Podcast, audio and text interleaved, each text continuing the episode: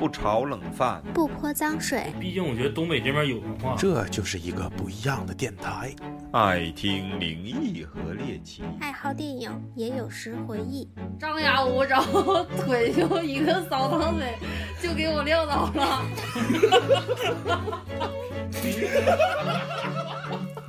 太逗了！欢迎收听磕头机电台，磕磕头机电台。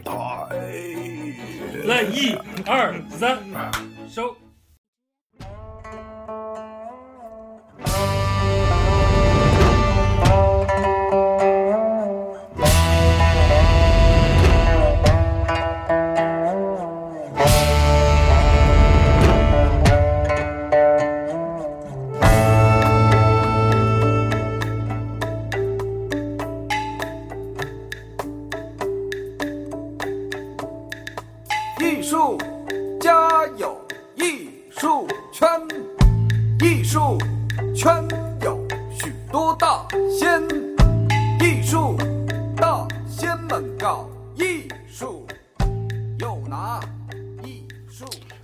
大家好，欢迎收听本期的磕头机电台。呃，出了点小插曲，插曲就是我有一张雇佣的内存卡，结果插在这个机器设备里面不好使，我又开车折腾回家一趟。今天呢是老李结婚的第二天，我，我代表这个磕头机这个啊，祝老李新婚快乐。现在由于时间比较晚了，我们也都比较累，现在没有刚才亢奋了。软了，对，今天主要的话题呢是，大师教你来抄袭。呃，这说是这么说啊，但是咱们还是先介绍一下那个今天来一个嘉宾啊，今天就三个人，嘉宾，你给自己起一个那啥呢？艺名。艺名，怎么称呼？啊？嗯。嗯，嗯，艺名就是曾经的艺名吧，就叫莫天吧。莫天。对，啊，好，莫天是老李在北京时候同事，然后我去北京找老李看画展的时候认识的莫天，比较志同道合，就是一见面特别对脾气，话题感也比较强，然后各有各的想法，但是彼此之间也会有共同的语言。然后今天呢，呃，主要就三个人，也是因为临时起意录了这么一期节目，是有关于艺术类的，但是具体的名字没想好，我们打算个判别，对三三个派别。不算派别，你别总又尬聊，你知道吗？你注意你的那啥，主要的内容呢还是交给我们的大主播，我们的领袖啊，超子，他回去如果剪辑之后听完了之后，如果认为可以或者产生他一些自己内心的共鸣，我希望题目交给他。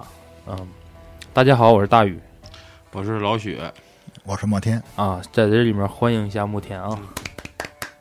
呃，今天呢，主要这个话题感是，嗯、我想想啊，我重新捋一下，因为因为有点着急。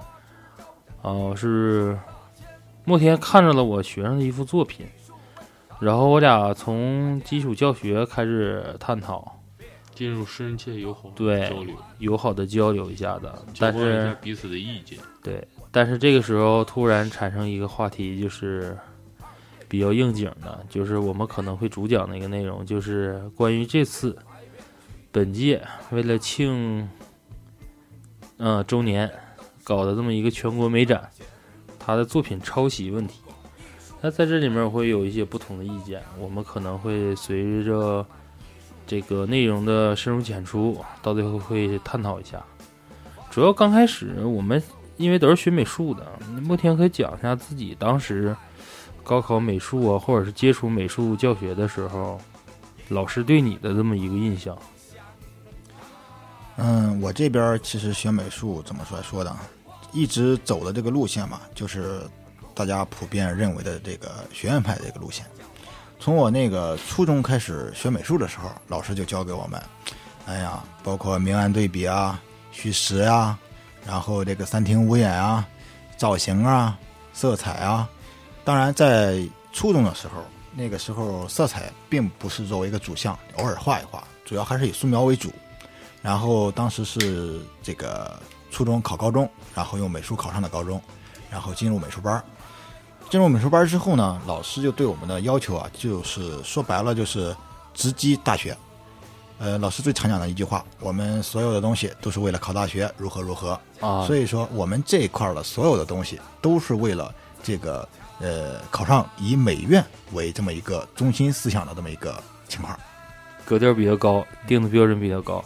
美院对，但是我们那时候老师说的就是，也是啊，也是为了考上大学为基础。但是那个时候老师说了一句话，当时我不会去理解他这句话是什么意思。他说的就是，你们不光学的是美术这么一项东西，也是有可能你们大学毕业以后赖以生存的一种手段。当时我不理解这个事儿啊，随着现在毕业上班之后，通过自己平时带的学生啊，或者是接一些手绘墙这些东西，会有一些额外的一些收入，会让我自己有些飘飘然的去享受一些剩余价值。那这么这里呢，说到就是所谓的学院派这些东西啊，呃，咱先从老派开始讲吧。我我提前做了一个大纲，也是怕大家有些观众听不懂。呃，也有些呢，就是我们粉丝群里面也会有一些是我们专业的一些志同道合的同行。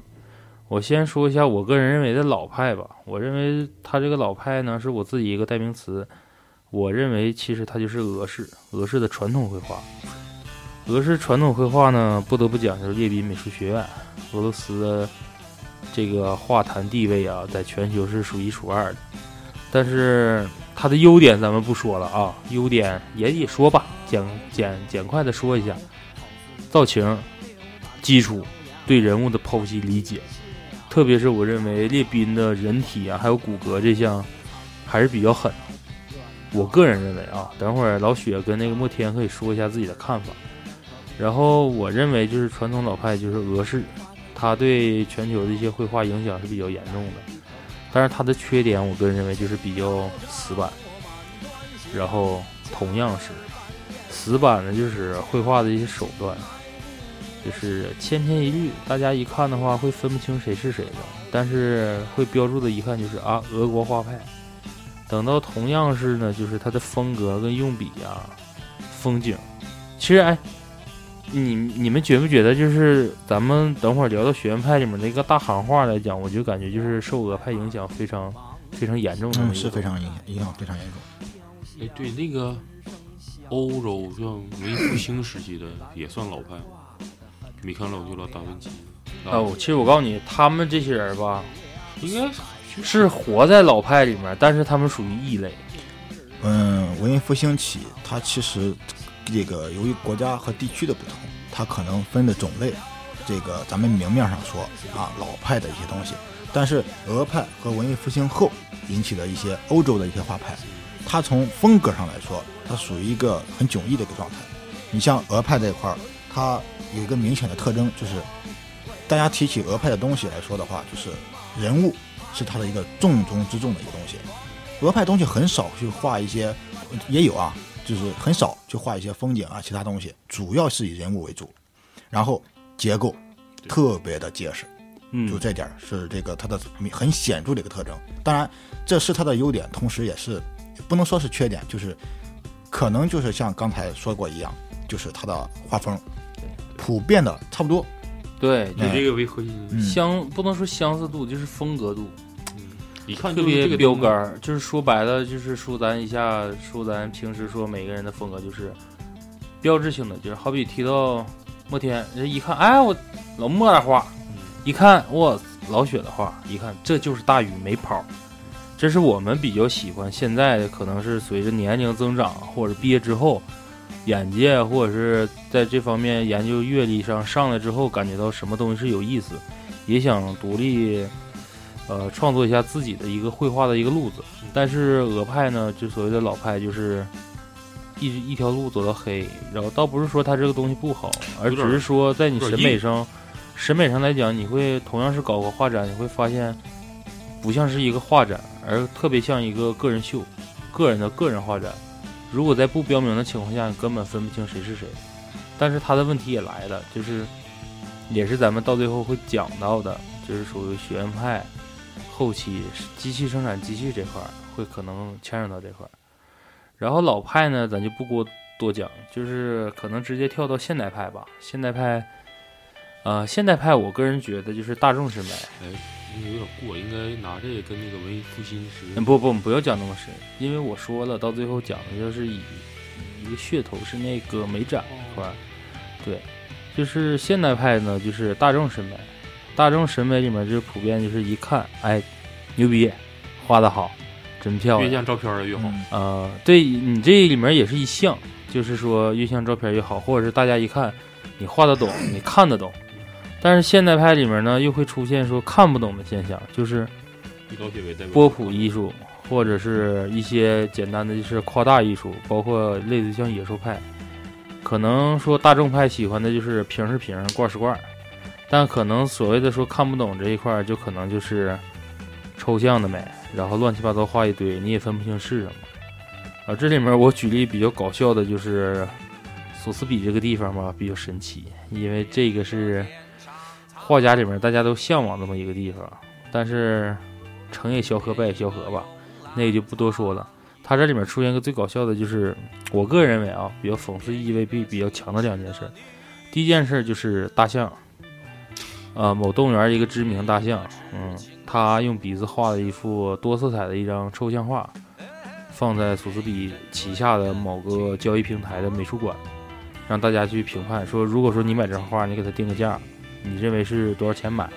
出的最高的是一千五百欧，这个价格其实也不少了，但是相对来讲，艺术品来讲，可能也不算贵。但是讽刺的就是，人家说这是动物画的时候，大家都非常诧异。然后这个是这个事儿呢，可能就一带而过，没有说太什么，太过于给大家产生一些对比强烈的那种那种对比感。那我想说，就是第二件事，就所谓的量产的一些画，也是出现在索斯比，就是一家买了一张装饰画，但这张画呢不是复印体，也不是打印体，也的确是画匠们去画的一个东西。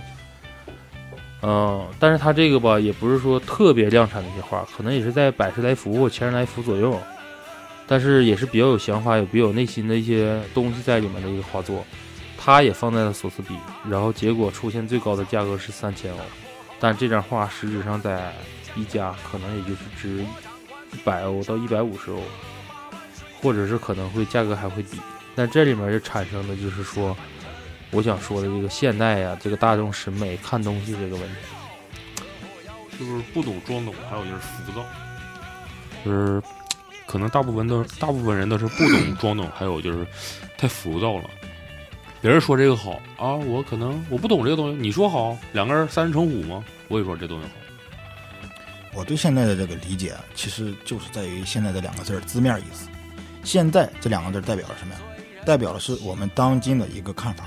一个思维，它这一块的东西，总的来说，它是思想跳跃也好，不跳跃也好，它总之是以个人喜好为一个根本的出发点，也就等于是说什么呢？同样，哎，一个咱拿个美女做比喻，同样一个美女，哎，我说，哎，很漂亮，我觉得说，觉得我这是我的菜，我喜欢这种类型的，哎，可能其他人并不这么认为，这方面就产生了一个什么问题呢？就是我们在看待所有的东西的时候，一个人一个看法。他觉得好，他觉得不好啊，他觉得还可以。总之，这个里边不掺杂太过于专业性的东西。这就像我们原来就是说，因为这个考上大学之后，我学的是摄影系，其实摄影和绘画联系特别特别的紧密，同样有构图、有明暗、有各种色彩的搭配这些东西等等。这也是为什么我打算就是找那个来录一期这个节目的时候，就是因为它是摄影兼美术这么一个双重。接触过的人，也是讨论到到到最后的时候，他会有一些自己鲜明的一个主意。但是作为现代，我个人看法啊，我可不可以理解为就是，他会把美术作品定位成回归本我，但是也变成了主流产品。因为老派画作，当时啊，嗯，无论是文艺复兴也好，还是前期的一些艺术盛世也好，作品是奢侈品。所有的美术作品都是奢侈品，它针对的是高阶层和皇室成员。然后也是说，受俄派影响之后，老派就是面临的就是为什么说到俄俄罗斯这个位置，就是家家都会挂肖像画，这是也就是怎么说呢？崇拜主流，皇室做什么我们做什么。然后也会或多或少出现一些画家，嗯，导致的就是大众主流会喜欢这东西，也喜也以这个自己家里面摆一张自己的肖像画为荣，作为一个身份的象征。但是随着之后老派之后，可能就是可以理解为说，妈的画家自己太把自己当回事儿了，呃，因为他的社会地位上来了，也是随着这个城市文明啊，或者是人类文明、社会文明的一个进步。但是我为什么说到这个现代这个东西，可能说大众啊，或者看不懂这东西回归本我呢？就是作品多了之后，它的社会定位可能会低了，这个东西就会变成一个产品，而不是艺术品。就是你像我说的量产这种东西，就是也是人手工画的，它可能是每张画都不一样，但是它会一个系列，可能我这一一套里面有二十张、三十张、五十张，张张不一样，但是我可以标价卖出去。但是它的价格不是说当年的说啊，我找你订订画也好啊，或者是买的价格高也好，去做这么一个定位，就是就像老雪刚才说的，就是我高兴我就买，我喜欢我就买。没有什么对，对，没有什么艺术的见解，就是单纯喜欢嘛。演员就是演员，我喜欢就行。而且量产这个也是比较大的一个弊病。嗯。然后现代这个咱就一带而过吧，我就感觉由浅入深，慢慢肯定是要展说到咱们这个探讨最多的这个问题。再说说学院派美术基础里面老派、现代。呃，刚开始学院派我跟莫天嗯沟通的时候，我是想把学院派列在现代之台呃之前讲，但是后来发现学院派的内容比较多，还是放在最后，它会切入我们的主题。学院派。怎么说呢？又爱又恨呢。我个人认为啊，爱呢是因为无论是因为什么原因，是因为学习不好，本身也学习不好，但是也不排除，因为毕竟西方的美术学是在你有一定的经济基础上和文化基础上去选修的一个高等级的这么一个学科。说白就是高级级的。呃，你不是名流，或者是不是大家，你是没有。权限和没有能力去学这个东西，不像咱国内说，好比说你学什么呢？我学什么经济学、法学、物理学，哇，好牛逼！化学好牛逼哈！可能放在国外就是一说说这些专业啊，嗯，平民学也也挺好，挺挺棒。呃，这些东西都会为以后的就业或者有些什么东西产生一些钱财啊，或者是物力什么的。但是一说到说啊，我学的是。大学专修的是艺术、艺术基础或者艺术理论或者美术什么的，哦，那边的眼神就瞬间就变了，就是哇，牛逼牛逼，你好厉害！就是只有在一定身份的情况下才能学这个基础。然后学院派之所以爱放在我们几个身上，我个人说吧，我今天说的可能有点多，也是想带着两个两个好朋友多说一些他们自己的想法。就是我所谓的爱，就是。从刚开始接触这个东西，到最后，到现在，是变成自己一个喜欢的一个东西了。这是纯纯的喜爱、爱好这个东西了。但是所谓的恨，就是我想讲到最后，呃，这个学院派里面中间像的就是机器生产机器。我比较排斥的所谓的就是画照片不接触实物。然后对东西没有想法，没有自己内心的一些活动，你只是说画一堆行尸走肉，单纯的画，对，单纯的画，这是我个人的爱与恨。嗯其实这一点呢，这个有不同不同的一个看法，这也可能也就是属于我自己本身就是这个路子走过来的，我认为这个路子还是比较明白、比较清晰的这么一个路子。这就是从什么时候说起呢？就从高中开始说起。高中开始说起，我记得我印象比较深刻的是我们老师，在美术老师跟我们说的一句话。嗯，我们所有的考试，包括高考，肯定是高考是最大的嘛。嗯。这个说了一句话，什么话呢？你们现在所做的所有的东西，说的是画画的事儿，做的所有的努力，都是为了什么呀？为了取悦于阅卷老师。嗯，对。因为你首先考上大学。你才能说，我利用这个大学所学，将来谋生。对你如果考不上，那一切都白扯了。嗯，所以说当时一开始的时候，老师跟我们说这话的时候，就感觉，因为我们在这之前已经在初中学过几年了，所以说觉得这个话很顺当，觉得很有道理。你所有干的这个事情，目的是为了考上大学，那大学谁来管呢？阅卷老师来管。所以说，阅卷老师的这个标准就是你的标准。嗯，有的时候我们学长或者说我们同学之间也会开玩笑说，高考的时候，针对阅卷老师，你画这个东西，就跟这个三百六十行里面这个小鸡鸡、小姐一样啊，你要取悦于你的客人，不是说什么叫名牌、头牌，是你见人下菜碟，而不是说因为你千篇一律这个东西大家都来看，主要是活好。对，主要就是活好。但是所谓的活好，就是首先就是基础，你的基础必须牛逼，技术必须过硬。只有在基础牛逼的情况下，你才会针对某个学校、某个学院、某个地区，针对这些阅卷老师的喜好，去改变你的画的内容跟画法，包括颜色上的东西。对，这个是对的。嗯，因因为这里面说到就会说到，咱们说鲁美，鲁美比较偏北派，是不是？画的黑，很本派。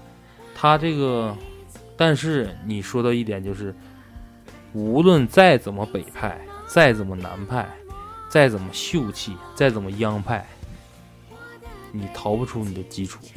对，哪怕说这张画你花三个小时去画没有调子，但只要说你的造型牛逼，你画的非常结实，嗯，你就是个高分卷。对，呃，慕天之前说过啊，说过一句话，就是。他的老师在给他定位的时候，如果说你把基础造型行不行，行不行，行就行了，哪怕说你没有调子，你这张卷六十分满满到手，及格线够了，这就是一个标杆型，行准，对，行准赢天下，对，行准，这就是基础，你的调子就值四十分，对，基础是很很很重要，可能在这块会有点墨迹。哦，说说行话吧，学院派里面的行话。哎，一说行话，还是内心有点排斥的哈。行话我都听不懂。其实行话就是也是画家们一笔一笔画出来的。行话其实跟之前说咱说现代派里面大众派就是非常贴近的了。就这种画，呃，同行看着舒服，不排斥。外行看着得劲儿，很牛逼，嗯，是不是？对，而且这种画，无论挂在家还挂在哪儿，它值，好看，嗯，够用。但是行话就是因为它的笔法，这个这个笔法，外行看来就感觉很真，但是内行一看就是印刷，就是属于拿笔的印刷品，就是。一棵树，无论怎么画，反正就这一笔，对对对，嗯，特别像那什么什么十笔成匹马，或者是八骏图速成那种。我们高中时候有个同学非常牛逼，就有一手，就是他爸是一个知名的一个国画家，他练就的一身本领就是拿大幅的卷轴啊，笔是拖布笔，嗯，十分钟八骏图，落款带字，牛逼吗？嗯，大拖布。像这种情况下，应该就是从小的一个耳熏目染。对呀，从小练。对对啊，但是我技术，咱就说呀，说你说他这把劲图，那就属于你说画派来讲够用，嗯，神形俱备。你说内容传统美学够用，经典之作，但是你说这个数量，只要哥开心，我能画死你。你要说一张画说一百坨，我能给你画破产了。嗯，这个你其实可以理解成它是一个最扎实的技法。你可以对对量那个量变产生质变嘛？它最最难的并不是说画这个，而是说你就是把这个运用出来。那个八骏图，你说都知道吗？难在哪儿？就是马的样子，然后就是那个各种形的劲。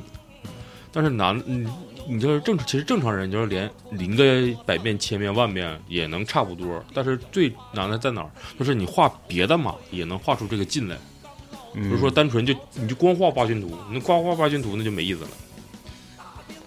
就是主要是他这这技法已经到了。其实针对这一块的话，它就以这个八骏图为例，八匹马，八种不同的一个造型，然后不同的动作，不同的一个神态，还有一个气势。然后这一块儿的话，如果是说当年画完画之后，它这个这个怎么说呀？这个市场的价值，包括它这个作品本身的艺术价值，它已经被推向了一个比较高峰的一个位置。这个时候，作为从小开始看这个东西长大的人，呃，刚才也说，这个他的父亲也是国画家，然后他耳熏目染之后，他会觉得什么呀？有一种束缚在里边的东西，就是马就该这么画。对，然后这也是之所以是说，呃，很多东西它产生一个量产的原因也在这儿。嗯，大家感觉都差不多。对于一个这个嗯从小开始学这个美术打基础打得比较牢的这批人来说，他对这些呃你像形体、结构，他是把这两样东西当做一个特别特别重要的东西来做。只有在这两样东西都合适了的情况下，他才会进一步的往下去发展一些东西。就比如说我们后来画画就是，我们可能一个小时这个这个呃考试的时候三个小时。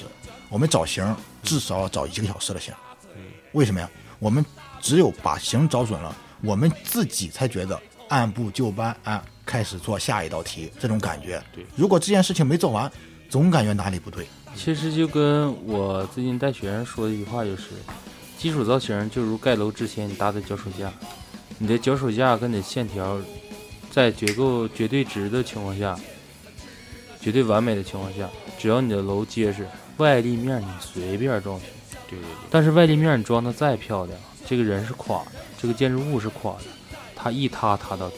对，呃，节奏有点沉重啊。这里面我突然想到，咱可以插一下啊。呃，或多或少到最后，如果录完这期节目，按咱原计划我写的大纲来讲的话，可能听的人不会太多，但是这个也可能听的不会太多。听到这儿的观众们可以。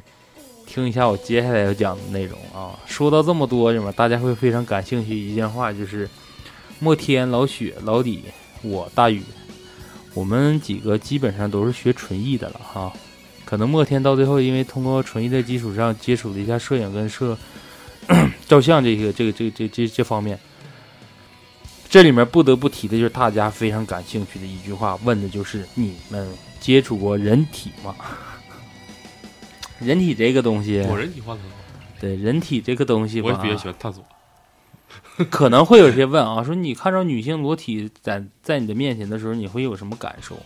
你在你画的时候，你会有什么感受？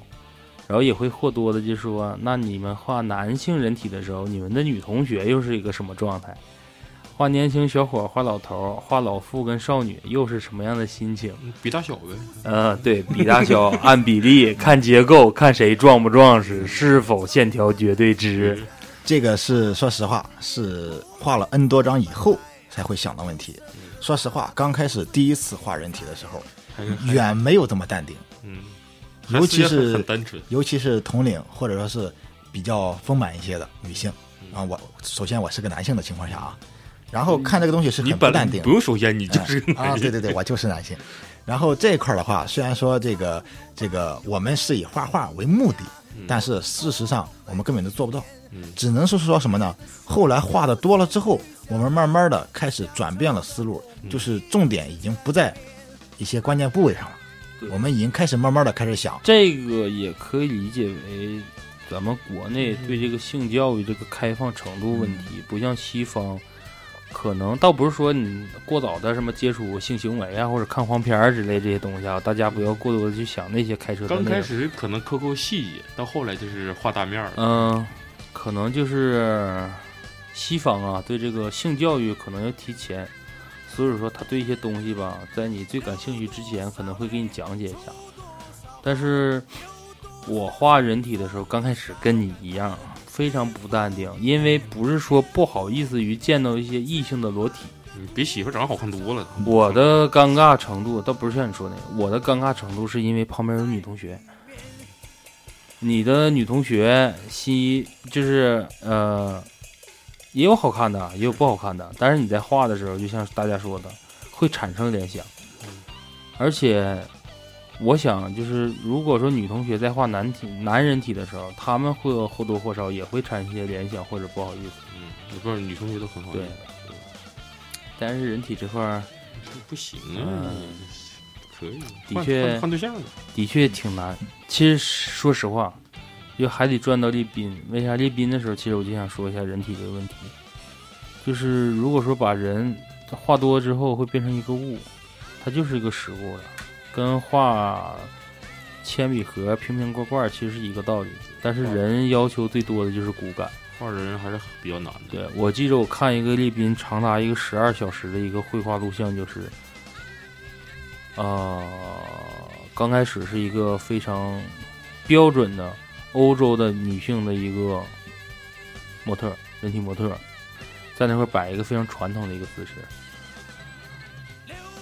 列宾的画法竟然是起完结构之后先画骨骼，画完骨骼之后往上添肌肉，添完肌肉之后，通过他非常牛逼的这些手法，把肌肉变成吊子，然后渲染之后变成皮肤，紧接着变成咱们传统意义上大家所想的那种人体图片，我就感觉很牛逼，真的很牛逼。就是每一次画画的时候，都是一点儿点儿扎实自己的基础。嗯 而且为啥说到人体呢？人体也是或多或少、为数不多绘画题材里面不会出现机器生产机器量产这么个东西。也是大家都必须比较喜欢上的课的，特别就像是年轻的小姑娘。像咱说，就是画派里面有种东西叫高仿。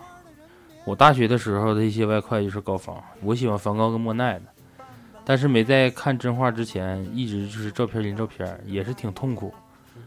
然后雪莎不是老雪就说：“那你这个画多了，你不就成画匠了吗？”他内心中的画匠跟大家可能会有一些偏差，可能我个人认为画匠是在夸我，但是我后来理解是画匠也算是个贬义词，就是你画多了之后没有你的东西，你抬笔用笔都是别人的东西，而且你在反复仿着一张画。嗯，确切的说，就是外行看热闹，内行看门道。你内行一看，感觉这就是一个速成的东西，没有没有什么内涵，就是那么个东西。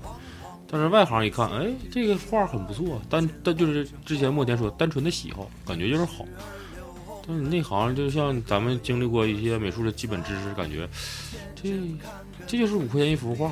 但是你没发现人体里面的确不会出现咱之前所谓的说行画量产，有少很少很少。这个跟咱们自己的国情也有很大的关系，主要是模特不好雇，不是模特是否好雇的问题，哎，我记而是这个着，接受度的问题。对我记着原来当年有一张特别轰动中国，无论是政坛也好，还是社会大众眼球也好，还有美术界一张照片也好，就是画自己姑娘。不是那个，那是后期的，那个我不想谈。应该是之前的燕大有一批美术生，他们有了一期是哪届的一个同学毕业。燕大这块我可能不确定啊，就是上世纪五六十年代的时候，一个高校的美术毕业的时候，他们那时候还没有彩照，而是黑白毕业照片的时候，是全班男女同学照相的时候，中间的人物是他们的人体模特，没露脸，是背对着，只是裸露身体。这张毕业照出现之后，呃，对当时包括现在产生的轰动很大，因为那个时候的中国状态竟然能有人体模特出现，但是产生的问题也是随之而来，就是同期同学的作品在校内馆藏都会找到，但是这个人体模特的一些内容全都找不到。那说到这儿的话，我就是会想起像莫天说的这个中国国情啊。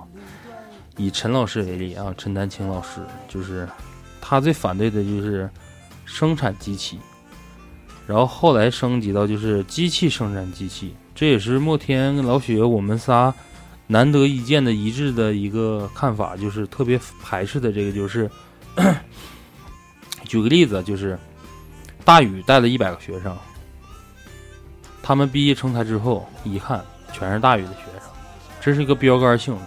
他们没有因材施教，陈丹青更希望就是发现某个学生，或者某些年龄比他大的学生，你的一些内容，你的一些想法，在我现有基础上可能会阅历也好，或者经验也好，比你丰富的同时，提一提你。他的状态就是排除了中国传统的师生关系，而是一种理念跟绘画方法交流的内容。但说回机器，就是因为国情生机器生产出的机器的确非常高产，在这个只适用于某些方面。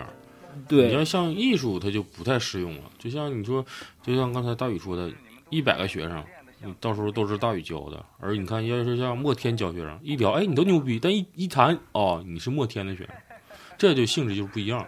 因为一个是你就是把这个东西延续下去，另一个就是你已经把这个东西打开了，更大的发散了，不同的画风。对，所以说就是艺术这种东西，千万不能夹杂一些其他方面，因为也是咱们伟大祖国成立七十周年，然后我们不想把这个东西跟政治或者是一些现在的状态贴到一起，但不得不说，当时产生的内容就是机器生产出机器之后，作为咱们从 政治里面学的这个。质变与量变的时候，它是一个非常完美的一个数据展现出你的面前。你说到这个问题，其实还是要回到刚才说国情这件事情。当然，说的这个这事情啊，跟那个政治无关。你像就拿中西方做一个比较来说，西方我喜欢画画，这个可能他的出发点是喜欢；中国这个美术生喜欢画画，他可能很多的情况下要夹杂在我要考大学，对对对，目的不一样。一个我就是为了开放而开放，另一个我是为了某种达到某种目的而开放，这是不一样的。所以说，作为这个比较画风比较稳定的这个俗称学院派这种方式，它其实就是类似于教科书一般的东西。它这个所谓的教科书，不是说呃我们传统意义那个教科书，而是说作为直通美院的直通车的教科书，它是成立的。毕竟是说我们中国那么多的考生、美术生，然后他们的第一目的是什么呀？考学。考学之后，我们再怎么怎么样，那是建立在刚才就说这个问题了。你先踏进去，然后再说这个结果。嗯、之前我们老师也跟我们反复强调过一句话，叫什么呀？先完成，后完美。哎，对对对对，你如果踏不进去，那你就不要完美了。嗯嗯，这个想法呢，只是说存在于什么呢？存在于我想考美院嗯这条路子，这么走可以。如果是说我们一开始的话就把这个思维比较发散一点儿，个人采取个人的优点，可能在美院这条路子上，呃，不能说考不上，但是会极大的概率会阻碍这个这这这个这个最终的成绩。这个是一个很现实的问题。嗯、这个问题说实话，呃，每一个考生他肯定各自天赋不同，努力程度不同，想法不同，但为什么在一定程度上，最终集中到一起之后，产生了某一种画派的一个典型的一个风格出现？原因就在于最后刚才说的这个这个关于直通车的问题。而对于我们嗯、高高中高中的时候，这个一些学生，就是我们一些同学啊，有那种比较特立独行的，往往这个在走美院这条路子上，下场是比较凄惨的。嗯，所以说这一点也是在我们的大一届、大二届、大三届的这些学姐这个师哥身上全都出现了。所以说，给我们的感觉就是，我们一定要朝这个路子走，我们才比较顺利的，或者说是比较有把握的，能考上我们想要的这个美院的一个学校。对，这个是比较重要的。嗯这个其实也就是说，我想说的就是生产高品质机器，就是你首先也要达到分拣程度啊，我会把你分拣到 A 类，会把你分拣到 B 类，而不是说不管你是 A 类、B 类、C 类也好，我统称都给你画上合格出品。呃，这里面就是举呃说一下中国当年比较典型的一个东西啊，就是七九八跟宋庄，嗯。我个人给定位成最高品质的是宋庄比较牛逼，但是宋庄呢，就是与就怎么说呢，有，哎，我不想把说美术生说的特别凄惨，但是我的确认为宋庄的这些艺术家，是比较生活是生活方面呢窘迫，非常窘迫。我老师跟我学的就是就咱们大学的老师嗯，啊，宇白同学雨白同学，他在宋庄待的时候，就是因为他经济条件还算可以，在宋庄有个工作室，因为当时宋庄也便宜，然后莫名其妙大家就都扎堆儿了。他在家里面做饭煮面的时候，会莫名出现一批所谓的行乞者，呃，说的感觉很很很苦笑，我算是苦笑，就是会他们会自带碗筷来跟你吃饭，就是蹭饭。也的确解决不了温饱问题了，因为他更多的钱财要满足于他的绘画材料上，然后作品还卖不出去价。但这个时候又出现了我列为第二档这么一个地方，叫七九八。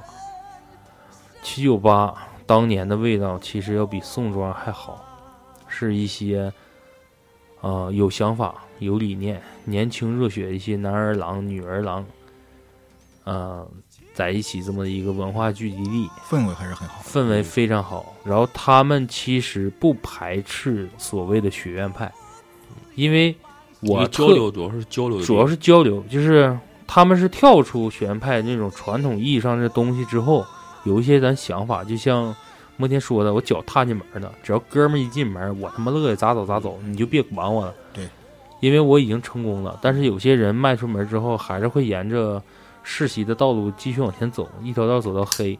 其实这个东西吧，大家不排斥，也都也都非常好。但是七九八后期因为商业这个东西见到钱儿了之后，就是我之前说过一句话，也是有老师传给我的，就是你这个人看你值不值的时候，就是看你有没有伤心。明白这个词吗？伤心和伤心，嗯一个伤害的伤，一个商业的商，对，嗯，就是伤心是指你在付出的同时没得到更多的回报的时候，你还保持着本我的内心的一些想法去继续前进，他就可以理解为跟当年宋庄七九八画一个等号。可能七九八稍微说有想法，但是家里条件非常好的；可能宋庄呢就是有想法，家里条件不好的。但等到所谓的变味道，就是变成伤心了啊、我以挣钱为目的了。是就是人不人不为己，天诛地灭啊！其实到最后的所有的画家，其实都是希望自己的作品变成真金白银。但是这个时候，七九八传出的一些声音，就是我比较敌视的，就是他们非常看不起学院派。嗯，我就纳了闷儿了，你本身就是学院派出身的，你可以说在绘画理念上跟内容上有些分歧，但是你不能说，哎，我最不喜欢的就是学院派这帮人，天天为了美展，为了参展，为了学术，为了论文，为了为了自己身上的地位往上贴金，画的不行，然后破玩意儿挣不了钱啊！你画他妈一个什么什么什么东西，到最后评完展，挂个主题，你有什么内容啊？好比说什么今年怎么怎么怎么农业大展，画一些乡村爱情或者是这种东西的这种风格的内容，我给你定个主题，你画完了，你就是这主题，你能卖出去吗？你能买着家吗？啊，你画着中国 大江南北，风风水水，山山水水，人人物物，画好看了，你能摆家？你无非就是尽管、进展、典藏、收藏，盼着你死之后这个东西值钱，因为你的名出来了，你身上挂着各种光环，你是某某某美术家协会的会员，某某美术家的馆长，某某某某理事，就挂一堆。但是我也也想说，就是自从大大上台之后啊，对这个美术这个东西还是比较管控的。他一纸下令之后，会销售了很多所谓的水协会啊，就是各种挂名，然后一查官方不认可的。但是我还是感觉比较牛逼。但是我今天说的可能多，也是一直压着这个内心的东西，想腾出更大的空间聊我们最后的话题，就是还得说回来，就是七九八宋庄玄派本是同根生，相煎何太急，没有必要整得这么老死不相往来。包括现在宋庄也变味道了，导致的就是所谓一些年轻有为的一些画家，已经没有落脚之地了。他们已经在那块儿待不起、住不起、熬不起。万恶的资本主义。嗯，这个感触比较深，因为我在北京待了很多年，然后宋庄我也去过，然后七九八也是无数次的去过。嗯，对于宋庄的起初的印象，里边确实有一部分确实是很很高手，确实是高手。感觉他们除了缺少一个机会，缺少一个这个这个人脉关系，他有可能就是一个中央美院的某老师，甚至是说某教授。我不觉得他的层次低哪儿去了，但是他就在路边上，二十块钱没人要，就是这么一个状态。当时我第一次去宋庄的时候，我就感觉当时就是在外边摆摊，有这个呃来人，然后这个画那个素那个素描和速写，十五块钱一张，画的真是特别特别的好，我是认为特别好。然后因为我自己的有老师是央美的，然后央美的老师也给我们画过画，而且不止一次画，我都感觉这个水平上不能说没完全一样。差距绝对不大，但是为什么一个为了这个这个这个这个生活，然后这么落魄？另外一个可能就是全国各地被这个各大这个学校或者说培训机构奉为上宾。嗯，这个问题其实，哎，说到这里面，我突然想起一个一一一个镜头啊，就是哈尔滨中央大街。大家走在江头，看着我们美丽的防洪纪念塔的时候，在你的左手边和你的右手边会出现一个短暂的半小时画头像的这么一个活动，价格呢从原来的十块涨到二十，到现在的一百，可能三百不等。你不能说人家画的不好，你我从来不排斥这种东西，但是我的家人和我的朋友和我的亲戚，当然不没从事咱们本专业这些啊。所谓的外行就会说：“那你啥时候给我画张这个？”我可能会说：“对不起，我画不出来，画不了啊。”对我画不了，但是我也能画，但是我画的时候跟他不一样，我画比较慢。他说：“那你为什么画不出来人那个东西？”我那只能解释就是我的手跟我的能力有限，达不到那种程度，达不到那种速度。对，但是你归根结底，那些老师也是从咱们这个专业出来的。也是干过这行，他他那个东西不是说你没有基础去你就硬练能练出来，你堆一万张你也出不来，你必须建立在咱之前说的夯实的基础之上。但是还是说莫天说的，就是这个东西本是同根生，我还是说的就本是同根生。莫天说的就是，嗯，这个东西既有惨的也有不惨的，但是也都是为了生活。啊，这种东西的出现也是也不是偶然性，但是也不是必然性，也不能排斥说人家个东西不不行，是不是？但是我就突然想到这个，就是这个这这个东西已经不是说咱们这个东北这边特产，这些各各各个城市，但凡什么江边、湖边、河边啊，都有。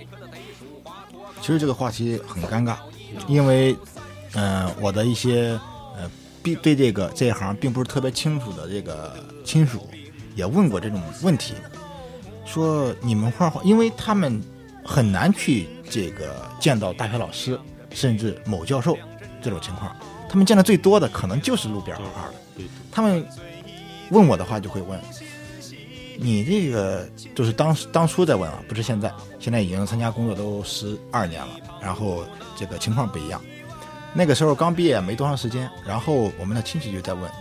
哎，你我昨天这个在哪儿哪儿，我这个看到了一个路边画画的，这个你这个以后是不是也走这条路的？我当时我也很诧异，我说为什么会有这种想法？现在谈的是个想法问题。其实是画画的目的性不一样，有咱们我我之前后来看节目回的他们这么一句话，我说东北人一定非得会滑冰吗？四川人非得一定要能吃辣吗？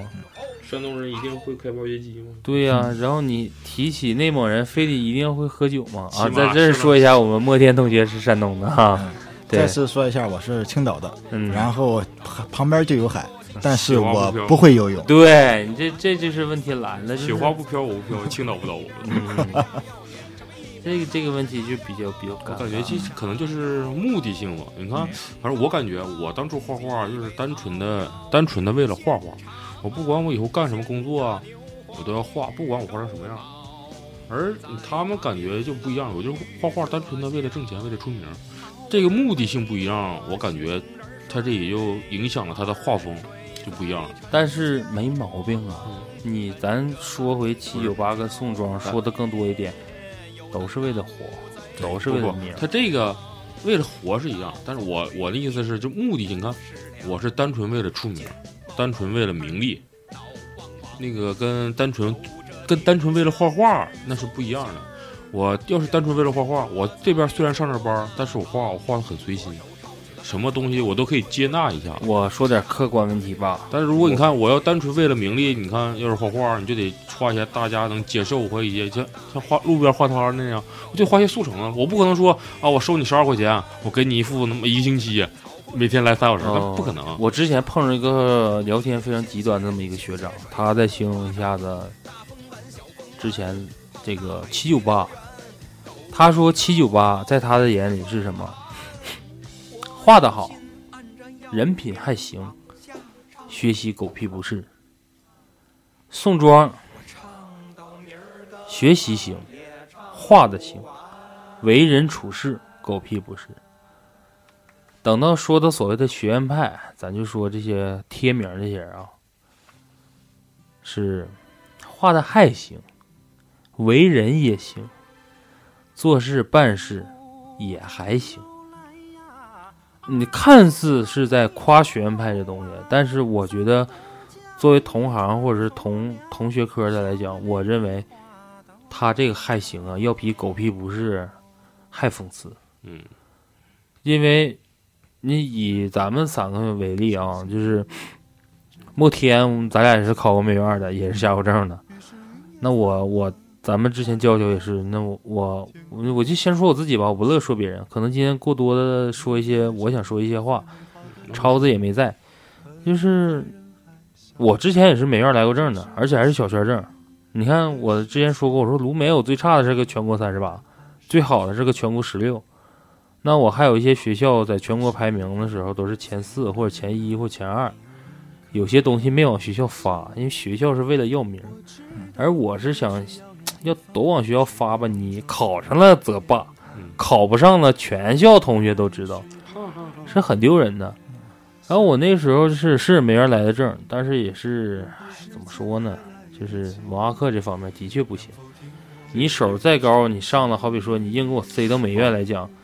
你在同级别里面也是差的。对，这对这这个，我想插一句话，就是中国的这个艺术教育吧，它有点儿，有点儿怎么呢？有点儿感觉，就像对，就像中国最经典的外行管理内行。这之前陈丹青，我特别就是咱大学的时候，我看陈陈丹青有一期嘛，他在美那个清华美院当教授，还是央美吧。清华好像是清华，然后招一批学生，那批学生成绩狗屁不是，但是画画特别好。美院给他陈丹青刚刚刚刚开始的和谈是谈让你过来当教授，然后给你特权招一批学生，然后教画画就行。那时候好像是为了出名嘛，到后来画了有我看那纪录片是画了有两个月或三个月。然后再让这帮学习狗屁不是不是的孩那个学生考试，然后我记得是因为这件事儿，陈丹青就辞去了教授的职务。对，因为我陈丹青，我记得有一句话这么说：“我是来教画画的，画画为啥要看？为什么要看文化课程？因为没有必要。就像我一个画画的，你说学英语有有用吗？”说的夸张点儿，比如我拿一幅画到外国参展了，画的好的，你可能说的夸张点儿，他自然就知道啊，你这个人有思想，他不需要夸张点说，可以不需要语言交流。我要不我就带个翻译啥，这我可能说这句话有点抬杠，是他说语文说说语文、数学、英语、物理，这没有什么用啊。但是我个人认为，他这是个注重点不一样。等会儿莫天可以说说自己想法，就是咱说陈老师这个东西也是我喜欢的，我认为的确不应该以文化课作为一个标杆。但是就咱教改这么多年为例，咱以清华美院、清华呃中央美院啊、国美八大美院，他们定这一个英语小分儿，可能会在咱们求学的道路上做一个坎儿，也是之前我想说的，就是你认为对你是个大坎儿，但是如果说你设身处地进到那个学校之后，你会发现这个坎儿对于真正能考上学校那些人不是坎儿，对，而且真要是说把你送到美院里，你会直接感受到自己的地位和你的身份、你的位置。因为我去了一些美院和同学去见见我这些考上的同学，一去，整体的文化素质就在那摆着。你是你的艺术有达到了敲门砖，但是咱们大家忽略一些平时生活跟文化交流，包括说学历交流上面一些学习好的孩子比较好教。对，就是他那个他那个层次程度已经摆脱了咱们现有说看不起学习好怎么地。其实所谓的看不起，我个人认为现在啊说白了就是嫉妒，你没达到。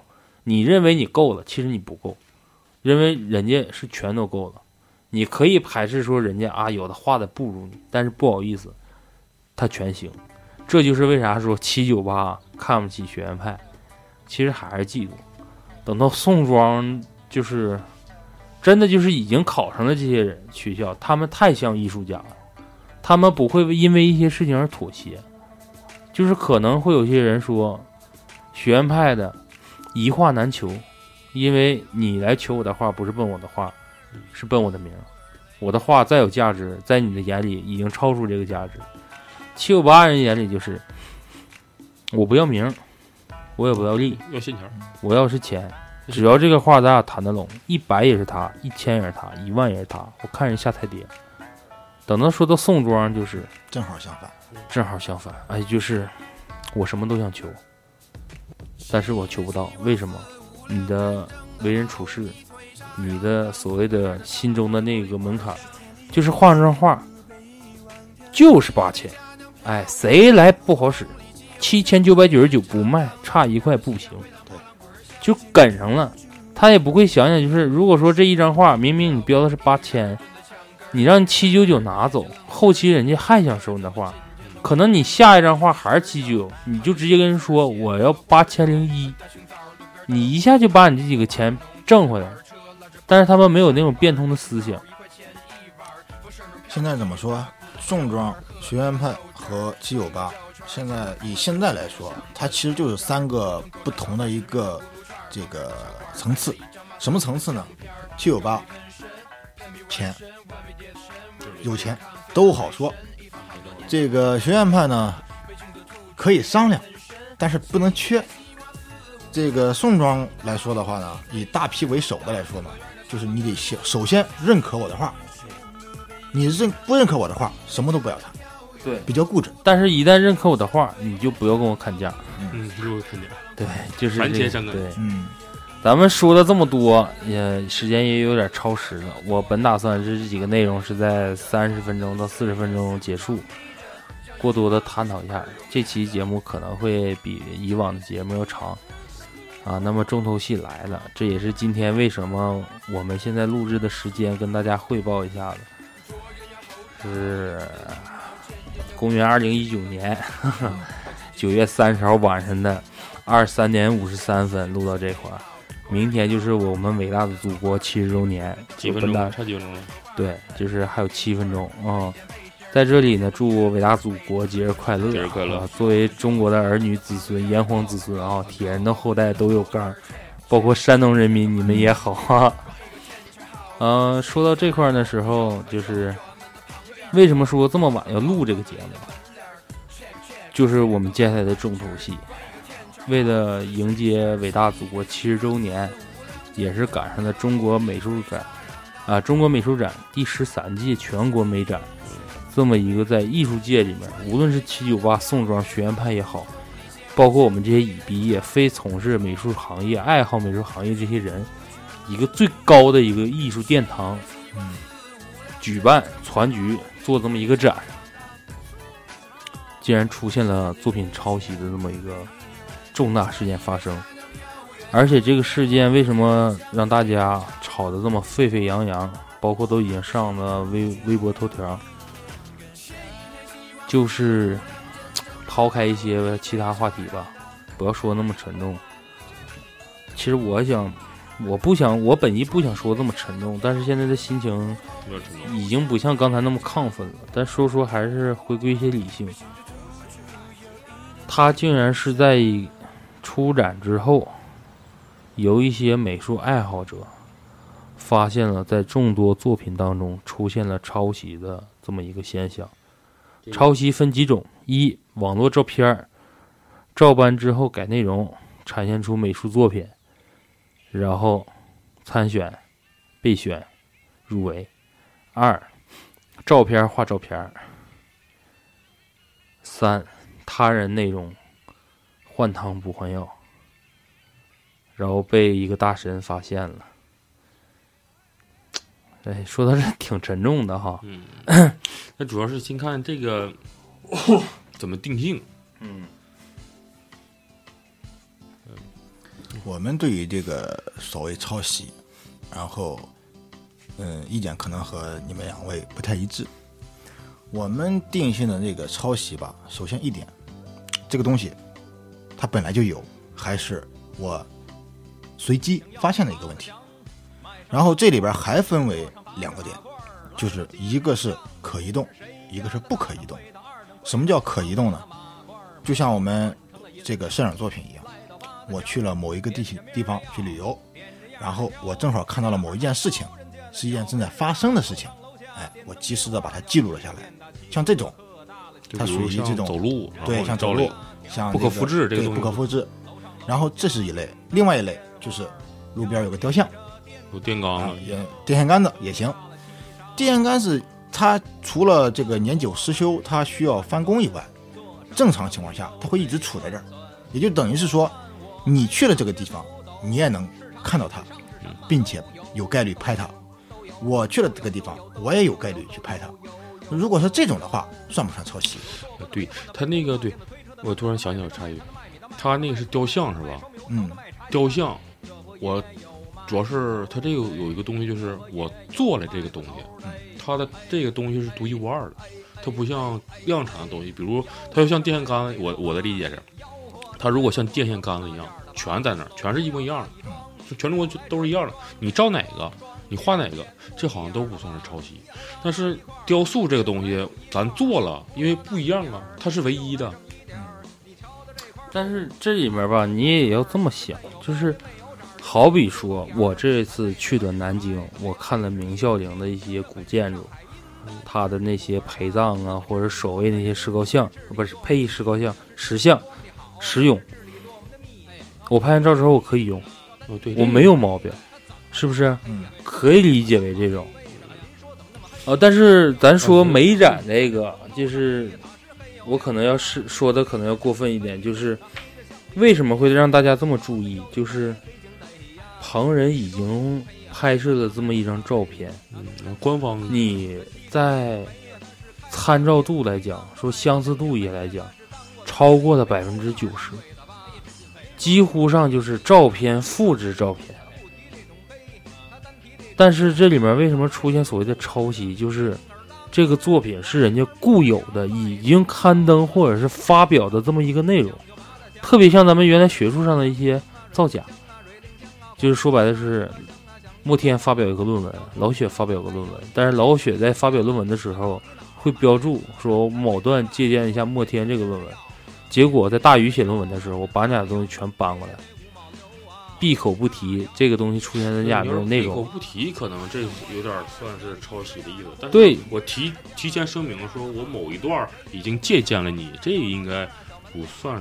不算抄袭，但是像如果说像老许说的话，就是如果说在这个问题出现的时候，作为官方或作为作者，你提前把你这个东西说出来，对，说我借鉴了某一段，对，在某一段画会更好。我感觉可能这个东西他们被动被发现之后，并没有及时的出来澄清一些事实。但是这里面再说个抄袭，就是，嗯，我给你看的另外一个作品里面，就是牵马那个老爷子那个国画作品。获奖的拍摄照片，未经授权的情况下，你又画了一遍。这个这里面就是牵扯到现在这个最大的在咱们艺术行当里面出现的，就是个知识产权这么一个问题。你拍的照片如果我能用，咱俩之间会沟通，就包括现在歌曲翻唱，照片也好。那你就是其实像莫天之前说的，我突然刚才想到的就是何为抄袭？咱就说现在最主流的婚纱，可能这个老李刚结完婚啊，咱从他的拍摄照片来讲，他主要只要一出去，你牵扯到婚庆或者是婚纱摄影，你拍的再好看再唯美，无论到哪儿，我可以打包票，你放心，你这个题材绝逼不是你这么一个主拍，那肯定，对对，就是说白了换汤不换药，只是换人，妆都不带换的，你的姿势都不带换的。但这里面又说，就是我们之前去美纳多互拍这么一个过程，就是拍摄东西全都是带想法的，但是美中不足的就是我们忽略了一些细节问题，毕竟是临时起意，回来的时候你的片子成片率啊，或者是产生的效果，本行人看会非常舒服。包括老李那点拍的，不是说在工作室拍了一批吗？很好看，很唯美。但是这个东西，你作为大众审美来讲，可能不会有人接受。但是你像摄影作品里面出现这种内容，可能不涉嫌所谓的抄袭，而可能是套模板。但是你要归根说，我之前说的，这是全国最高规格的全国第十三届美展。我记得十二届里面出现过这么一个内容，就是一个老师的作品获奖了之后金奖，同行之间，咱们还是以之前说的七九八宋庄学院派对他的意见非常大。这种水平画成这逼样，这种内容，怎么可能怎么配入选为十二届美展的优秀作品或者是金奖？你何德何能？舆论产生非常强烈，呃，包括。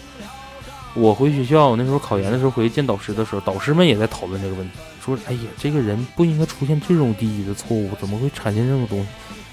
我当时的第一想法就是，是不是大家太过于给他条条框框？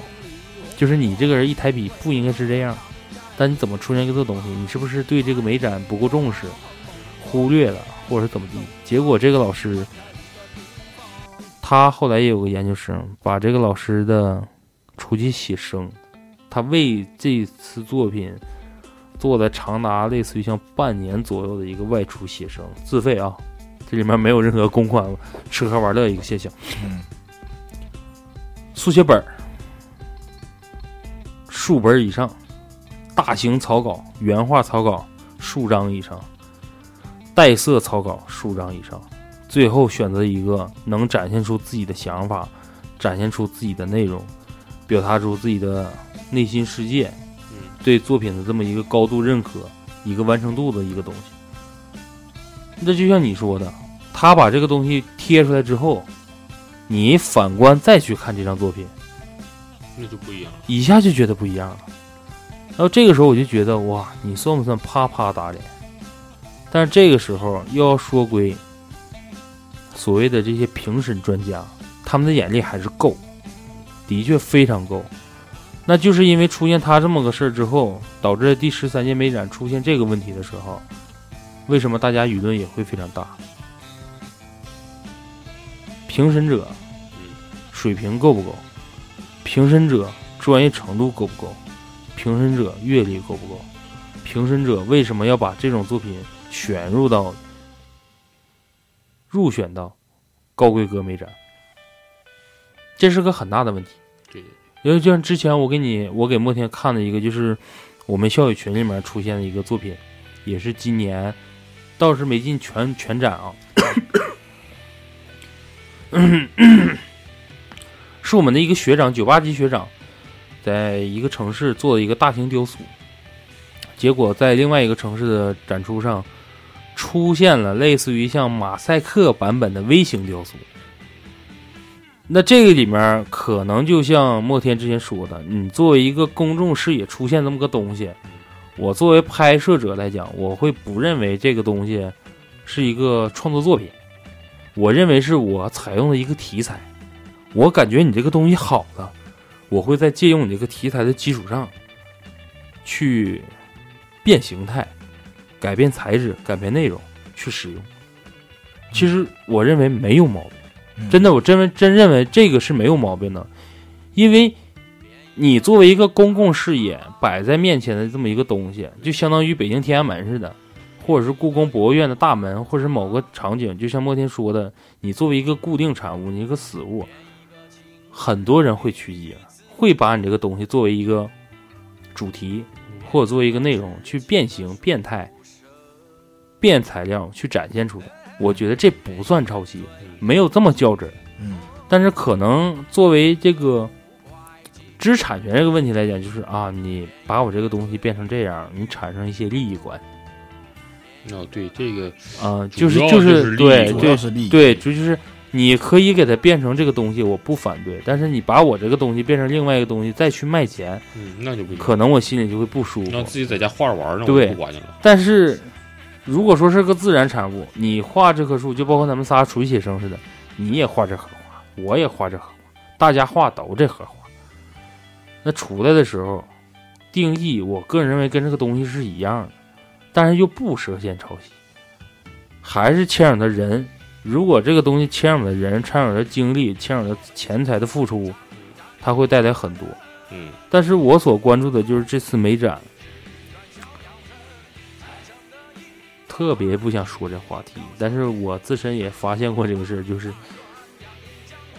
由于你的名儿，由于你的这个潜在的学院派的这些名头，你入选了，结果你的作品可能是一个未知名，或者是个某书画家参加别的展，未入选、未淘汰，但是刚好你还看过扒下来这么个东西。我给你发那个帖子，你没细看，细看之后你会发现为什么今今年这个这个这个这个话题为什么这么这这么的强烈，大家探讨的这么这么激烈。我之前遇到一件事，就是我入选过黑龙江省第十一届美展，也是祖国的一个整整展的这么一个大展。我入选作品之后，只是入选了，我很高兴。但是在黑龙江省某指某这是第几届的一个什么油画交流展的时候，呃，我作我作为评判老师的助理啊，去帮忙抬画，我发现了一张画，然后我当时就是非常的气愤，因为他几乎上是照我入选那张作品残韵照扒，而且淋的一塌糊涂。但是他竟然投稿，我这时候做了一个非常不理智的行为，就是作为一个大会工作人员呢，我竟然找到了这个作者的电话，一个电话打过去了，就问他，我说你这个作品你为什么画成这样？你是为什么要画它？他说这是我脑海中呢出现这么一个内容，啊，这是我的一些想法，我的一些看法，我感觉这个东西需要这么表达。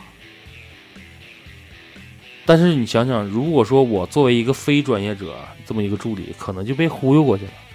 但是的的确确，你扒的是我当时的想法，而且原封不动，只是说画不出我当时的那种状态。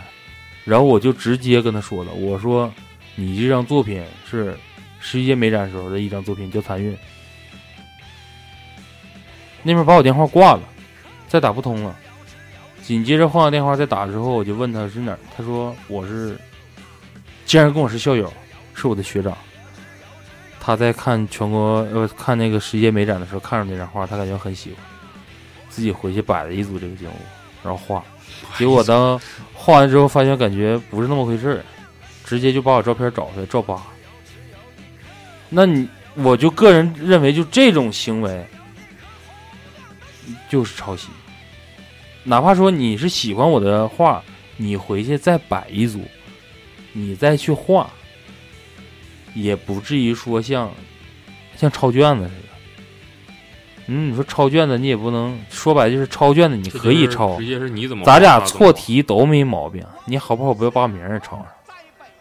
这是一个很矛盾的一个话题。为什么这么说呢？之前刚刚说过，然后有一个东西叫做死物，然后我是个人认为死物不存在抄袭，原因就是在于它不动，你可以来，它也可以来。但是对于另外一种，嗯，以一个摄影作品为例，嗯，这个镜头我抓拍了一下，我自己都复制不出来第二张这个照片了，然后你竟然还能跟我一样，这说明一个什么问题？是肯定是你看了我这个这个东西之后，去临摹了这么一个东西，也就等于是说你刚才自己画的这个画，是你摆了一组静物，对吧？你摆了这种静物，你把它重新打乱了之后，你能不能原封不动的把这个位置摆的跟原来一模一样？如果你不能，就说明你这个作品其实对你来说就是独一无二的。嗯，对。在这种情况下，我是认为有一定的道德问题。说到抄袭这个话怎么讲？他在站在他的角度上，他说我喜欢这个画的这个寓意，喜欢这个画的这个感觉，我也想照着这个画的感觉，我来一张想自己表达的东西。出发点可能没有问题，错错在一个什么位置上？就是他仿不出来，他自己的这个想象中的那个样子，他最后没有表达出来。这种问题我们时常也会有。我想把一个什么什么事情做到什么什么样子，哎，我没有问题啊。真正去做的时候，哎，可能事与愿违，不会是像想象中的那么好。于是扒拉下来之后再做一做，我觉得这个是人品问题。说抄袭其实没毛病，但是我不觉得这个抄袭把它放大放到这个程度，因为抄袭它对于他的这件事情来说，它只是一个小问题了，人品问题是个大问题。嗯，这就像是什么呢？给大家举一个特别特别简单的一个例子，大家一块儿去想一想这个问题。咱们可以这个指名道姓的去说一些这个实例，这个实例是真实发生的。呃，比如说邓紫棋，邓紫棋头些年好像在内地不是特别火，对不对？嗯。从上了《我是歌手》之后开始火起来的，翻唱小天后。那么问题来了，头些年一五年、一四年创作的一些歌曲，为什么现在才火？那你告诉我，旋律还是那个旋律，唱歌的人还是这个人，为什么当时没有火，现在火了呢？问题在哪里？这是第一个问题。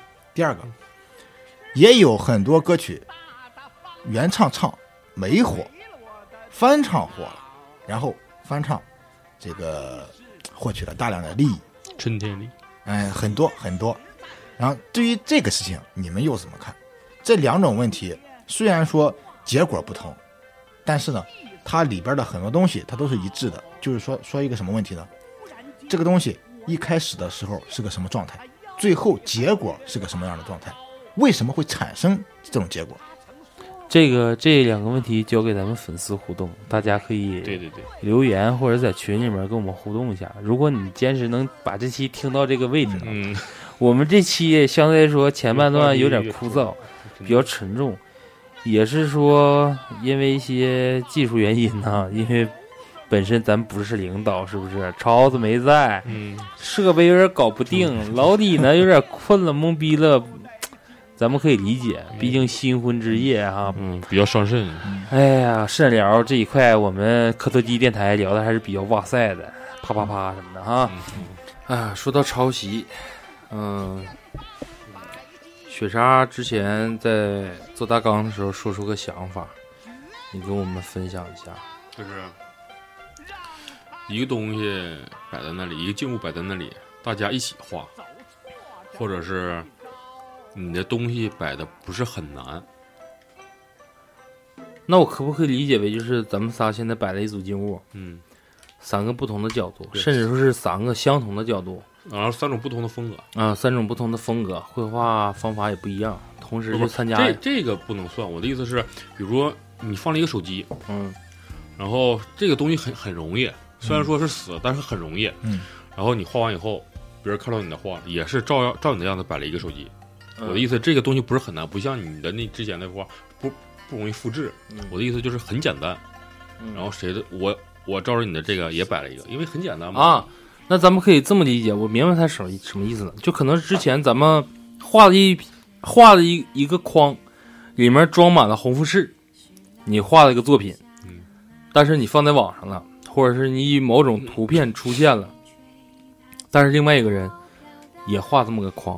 但是画的竟然是蛇果，算不算抄袭？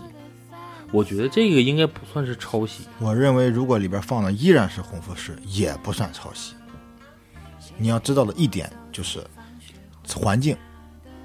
你摆的这个时候，比如说衬布是个白色的，不是我我的意思就是嗯全是一样，但是我但是咱画的这个东西很容易摆，嗯，就比如就是一个桌子，一个二 B 铅笔，一个白布，一个达。芬达芬奇就说过，我不可能画两个一模一样的鸡蛋。也就是说，你画了这个东西之后，他拿过这个东西来给你摆，绝对不可能摆成一模一样的。嗯所以说，既然不是一模一样，他只能说是说什么呢？我借鉴了你这个东西嗯，而画画。嗯，我认为这个是没有问题的。这不用。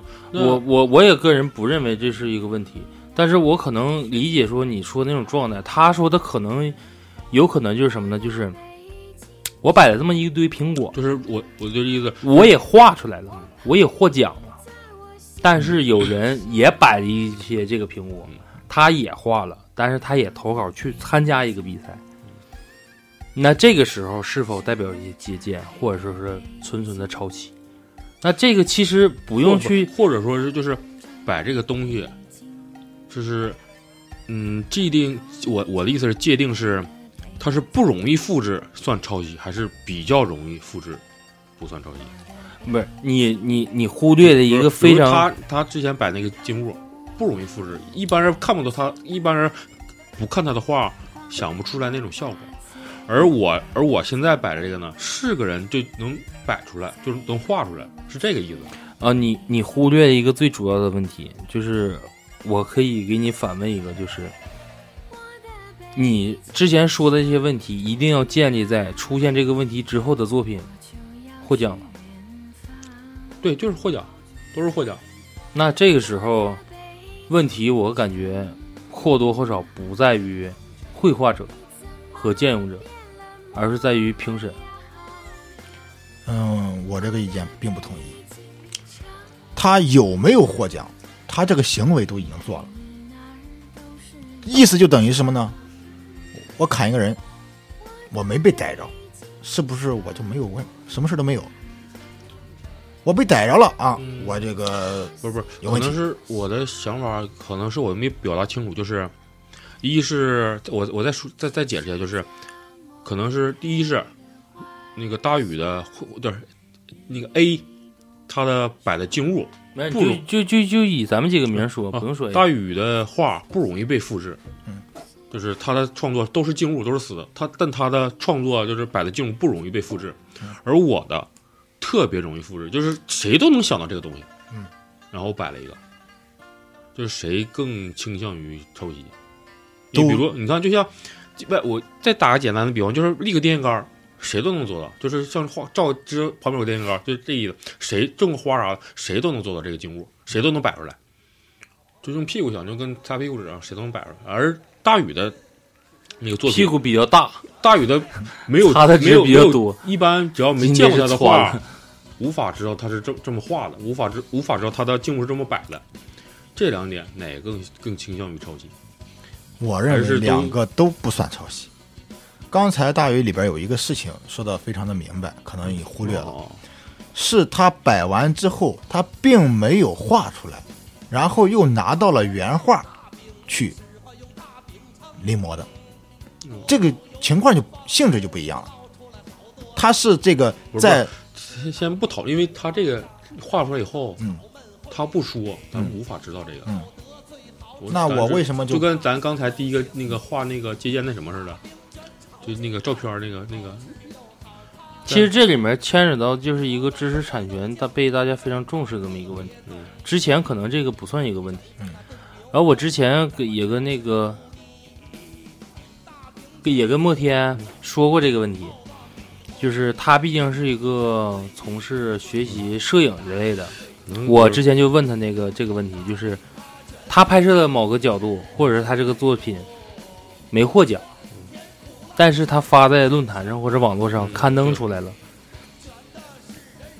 这不算旅拍的照片，他是在一个固定场合，根据这个死物也好，或者雕塑也好，进行的一个艺术创作。嗯，那我想说到这儿的时候，就是很简单，我先不说摩天这块儿，我说的就是我这次南京出行的时候碰了一个大神，但是我不认识他。啊，我在去大报恩寺的时候，我特别喜欢他那些佛龛，还有那些古建筑的一些琉璃的东西。啊，我去拍一些照片儿，就是用那个微距啊，或者调的自动曝光，全都是手动数据。但是虽说我不懂啊，但是我最起码我能知道我拍出这个东西是不是我想要的，哪怕不是我想要，我再调呗。我没有固定值，比较随意。这时候我就碰见我对面有个大哥，他也在拍。我就好讨厌，因为他一直当我的背景，然后很多东西我会把把他带进去，但是他到最后会刻意的我俩形成一个默契穿插。等他回来的时候，因为你在某个城市，你的头条会自动的帮你置顶一些当地的一些非常好的新闻。等我回到休息地方休息的时候，突然置顶一条微就是头条新闻是这么个内容啊，某某某什么什么摄影师。七年内自行走遍中国多少家美术馆？他的名字叫我为文物拍照片，然后他拍的照片非常好看。就同样我给他拍的那个东西，他拍的可能跟我拍的角度不一样，但是展现出的东西不一样。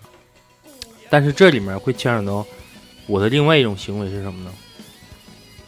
我还想再去拍一遍这个东西，嗯，想办法去拍出他所拍出的效果。嗯，这儿问题来了，你说是认为抄袭还是借鉴？主要是你的刚才不说获奖啊？先抛开那个，那你只能说是你再不以自己方式照相的话，应该不算。其实我认为，我认为这算是临摹，我感觉对。这个临摹就是一个大家现在所探讨的这么一个字眼问题。临摹何为临摹？就是咱就是抄。嗯。但是现在的孩子高考把这个抄误解了，他认为就是拿出一张作品，我只要能抄的非常像，一样对，一样就是满分。他忘记该怎么画，但是他忘记了为什么让你临摹？临摹的最主要的目的是你回归你的基础。你去感受一下，为什么人家这个东西这么画？其实我想说的就是，如果说我再回到大报恩寺去拍那些文物，按人家发出来的照片角度去拍，是学习。就说白了，我可能利用它的一些光感数据值，我在以后拍摄我想拍摄的东西的时候，最起码我能用上。我知道，在我想看这个角度的时候，怎么能把这个东西更唯美的表现出来？嗯。那么问题又回到咱们讨论的这次美展抄袭的问题来讲，有我想问莫田的一个问题就是：你的获奖作品，或者是你在网上刊登的作品没获奖，你的个人摄影微博、各种社交媒体传播发表你的一些摄影作品的时候，你的照片我在原封不动的。以我的艺术手法、油画手法、国画手法、水彩手法等等手法，原封不动地表现在我的作品之上。同时，我参加比赛，并且入选或者获奖，算不算抄袭？嗯，这个问题分为两个部分吧。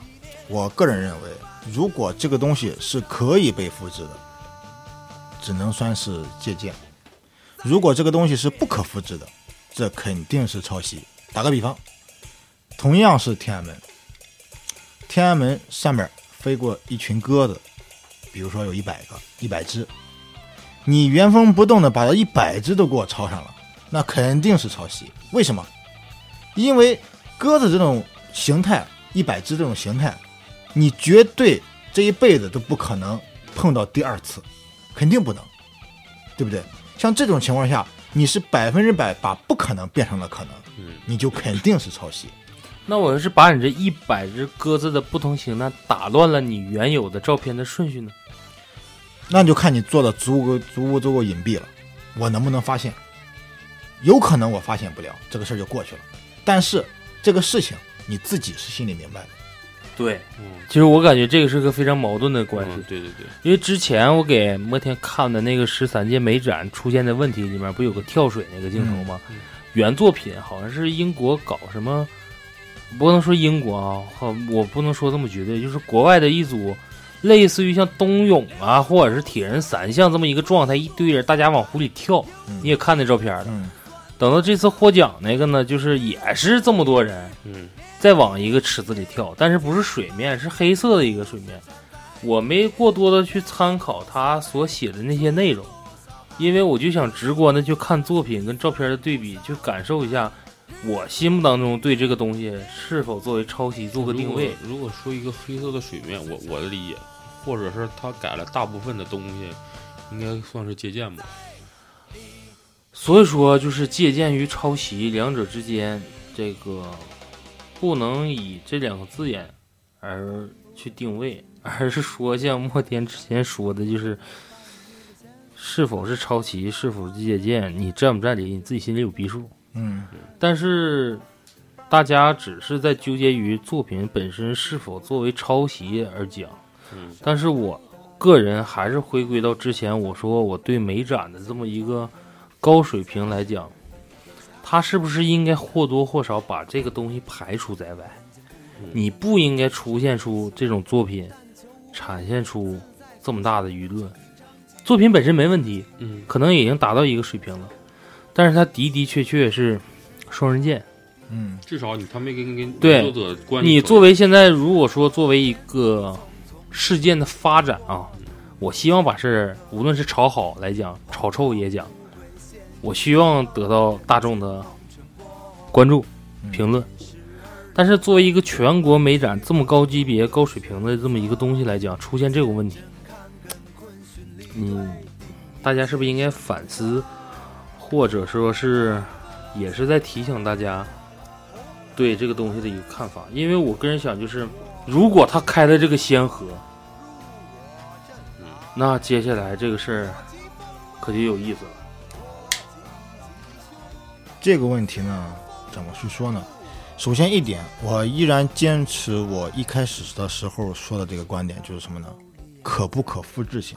就以刚才大宇说的这个这个冬泳往往河里跳这个事儿来说，这个就是一个不可复制性的东西。哪儿不可复制呢？河可以复制，所以说它至于是黑色的还是别的色的，不关键，而是这群人的动作。再做一遍，他能保证和刚才一模一样吗？不可能。任何一个人摆一个随机动作，他不可能做的跟原来一模一样。但是如果是说这张摄影作品上的这个动作和你画画的动作一模一样，甚至衣服的颜色也一模一样，那这个怎么说？对，这就是说我要说的一个第二张作品，就是牵马那个老爷子。呃，这个时候不得不说一下，倒不是打广告啊，度娘还是神奇的存在。这些美术爱好者可能是我的想法啊，就是我有时候也这么干。哇，这张画好漂亮！自从推出了百度百度搜图，不不不不不不，不要提那些商商业东西。度娘搜图，就是好比说，我今天看到一个照片啊，这东西在哪儿买的啊，在哪儿卖的，或者这个作品好棒，既然它在网上刊登出来了，发表出来了，作为一个曾经熬夜坐火车干到北京、上海，为了看展蹲麦当劳的我，我非常好信的就是想搜一下，看这个东西在哪儿展，出自何处，这个人是谁，呃，这个老师为什么这么画，但是那个马那个老爷子牵马那个。那个人也是应该是像我这种初衷去搜了一下这张照片，结果出现的就是一张在网上刊登的一个作品。只能说，我站在你的对立面了，的确达到了你所说的你，而且你在纠结的这么一个问题，全出现了。老爷子的眉毛上的挂霜，马匹身上的发的热浪。包括皮边上的小铃铛，包括它的纹饰，包括衣服的颜色，几乎是完全百分之百 copy。有可能是摄影师自己画的，不是？嗯，那这种情况下，对于我的观点来说，这就肯定算是抄袭。嗯，是不是？嗯。而这个时候呢，美展里面也会出现一些另外的声音啊。咱们这块儿稍微拍开一些美展这个抄袭的作品。也是回归一下咱们之前的基础，你对于照片投影去画照片这个事儿怎么看？照片什么？好比说，我想画一个高写实的，嗯我想画这个相机。嗯，正常来讲，是不是你得起稿，慢慢抠图？对对对。哦，我意思你就像跟那个大。但是现在我干了一件事，就是什么呢？我把他拍了一张照片，嗯，我给他投在了我的画布上。哦，甚至想想咱们大学的时候，某些不要脸的同学们干了一件什么事？拿油画布当喷绘布，去广告公司把自己想画的照片打在油画布上，回来直接往上填色。这种情况，对于这种拿照片做比来说的话，我们以前只是作为我们这个对于意识形态的一个训练来用。打个比方，我不知道这还是这个相机拍了张照片，我不知道这个投影以及这个质感该怎么表现，但是这个照片能够比较清楚的把这个部分给你抠配下来，所以我拿着这张照片。我来理解这个东西到底是怎么画。等到我成功理解之后，我会把这个照片抛开，我把这个相机换一个角度，甚至说还是原角度，但是只不过是由照片变为实物了，我自己再画一遍，然后用这个来评判我到底画的好还是不好，而不是说根据照片来，因为你照片说实话，它是一种借鉴，一种在旁边照对比，作为一个。这个你临摹的这么一个过程，临摹的东西和你的东西是完全是两个东西。其实归根结底，到最后看呢，不是看标，看这事咋还嘴有点飘，就是看的不是你的过程，而是你的结果。嗯，啊，说到这儿的时候，再扯回一下人体艺术啊，啊，之前跟老雪发生了一些小的一些小意见上的分歧，然后莫天。暂时在私下里面没表态这个内容啊。我说我在我印象当中，我无论是看展也好，还是参展也好，有一个主题是绝逼不会出现在美展入选作品当中的，就是人体艺术。嗯，但是在学艺术的人里面来讲，知道的最高标格，而且是最难画的，就是实物人体，无论是男人还是青年。而且这里面主要讲一下，就是女性的人体写生。通常来讲，会有一个位置，绝对不会跟真人一样一样的。这里面我个人是打一个保票的，就是女性的臀部位置。欧洲，包括中国近现代的一些画作，如果说这个女生躺在那个床上，你去画她那个臀部位置的时候，她可能是个非常丰满的一个。臀部，但是你画完了之后，哪怕你再高的时候，画完了之后还是不好看。你必须要把那个位置再大一圈，明明是个 A，你必须画成 B，之后才会在画面上出现非常好的效果。跟胸没关啊，胸可能就是你该平就平，该大就是大，啊，什么样我画什么样就行。但是你会发现臀部这个位置。无论你是宽还是窄，哪怕你很宽，但是可能还要在更宽的情况下，才会展现出你想画这个东西的实体效果。这个问题，我们以前这个对于这个理解是这么理解的：，嗯，有些时候人眼看到的东西未必和画出来的东西达成一致的目标，这个东西很正常。打个比方，这个。现在女生都爱用美颜相机，为什么？更好看。对，因为她为了更好看，她让她脸变得更小、更尖。实际上，这个是她吗？不是。同理，我们在日常拍这个所有照片的时候，原片啊，然后拿给一个男生看，嗯，可以；拿给一个女生看，哎呀，我这个脸怎么这么大？实际上，咱说句这个科学而且有道理的话。相机会骗人吗？不会，只是角度会骗人。嗯，只要不开它美图秀秀，它就不会骗人。嗯，无论无论每个人，包括咱们画头像的时候，大家都会争抢四十五度角。对，这是为什么呢？拿到咱们这个呃画人体这个事儿来说，就是咱们的人这个思想的固化，就觉得某些地方它更丰满一些，会更好看。脸小作为脸来说，它是比正常人要小会好看。可能臀部这一块来说，它要表现出它的张力来。你正常的这个角度来说的话，它可能还表现不出来，和你想象中的不太一样。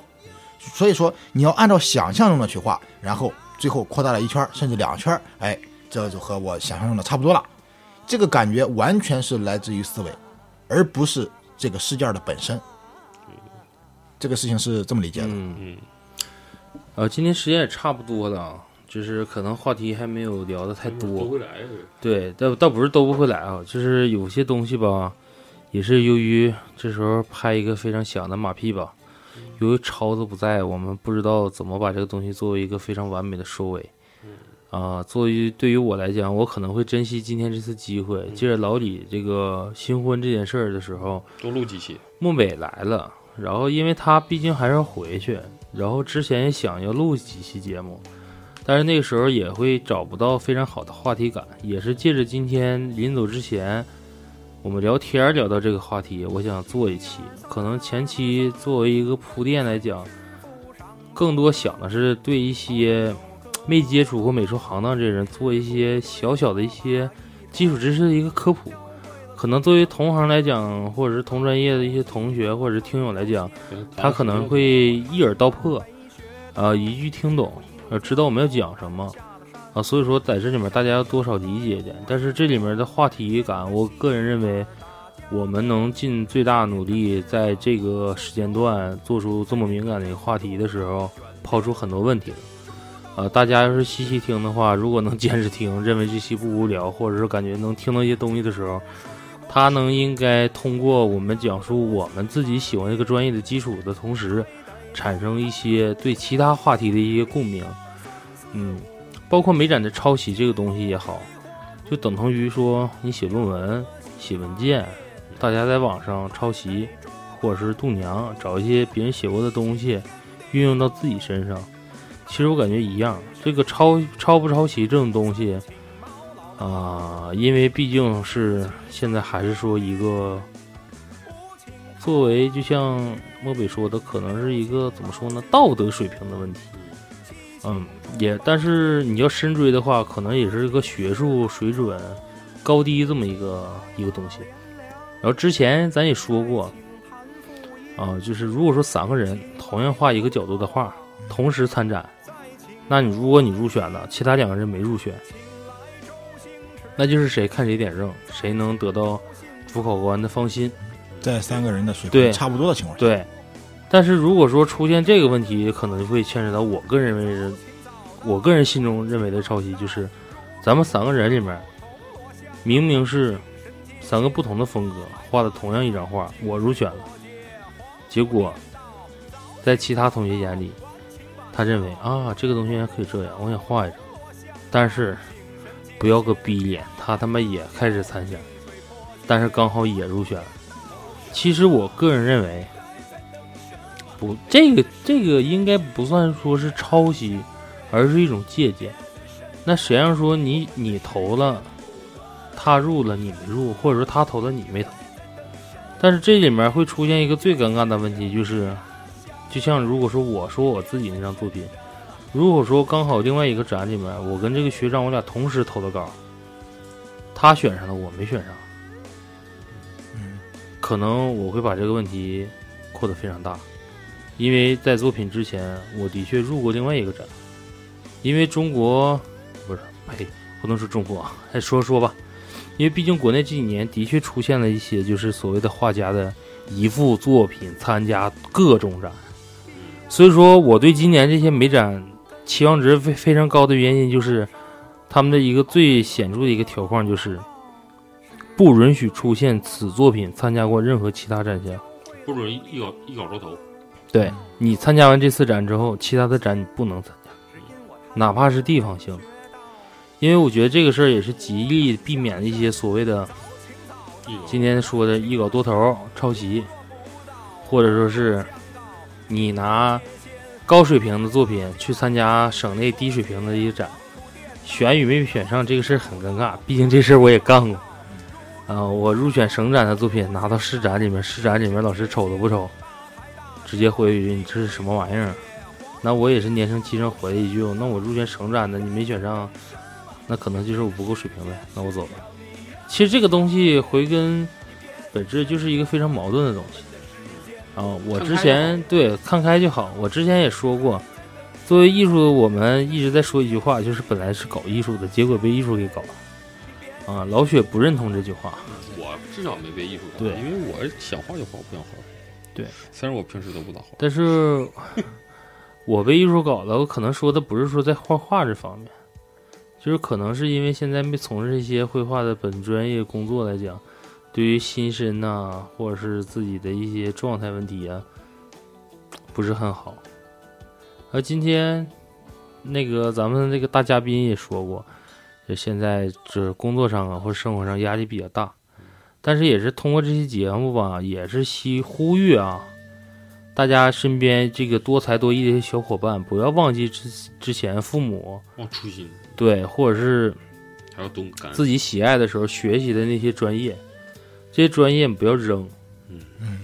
就是哪怕说他不会给你接下来的生活当中，在你的经济基础上，还是说其他一些物质方面基础上给你提供一些帮助，但是我至少我个人认为，就像我们做这个刻度机电台，还有我们老李我们整的这么一个工作室也好，就是可能贴切一下咱们伟大祖国七十周年这个宣传这个不忘初心的这么一个角度。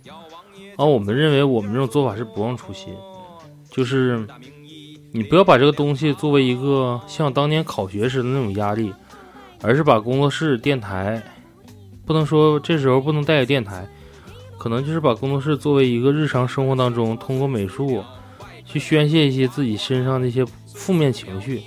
那你看今天慕天就说了，说哎呀，很怀念当时画画、学习、拍照、溜达那种状态。当年也很累，累的也嘚儿喝的当年无忧无虑啊。啊，拿个相机也到处天涯海北各地跑，各地拍，嗯，对，有吃有喝有玩，也挺累。但是现在呢，啊，对，那时候还不怎么太挣钱，嗯，等到现在呢，钱上很挣，干的虽说不是那个活儿，但是基本上大同小异，也是天南海北，该飞飞该走走，但是少了当年那份纯真，少了当年那份动力少了那个对象。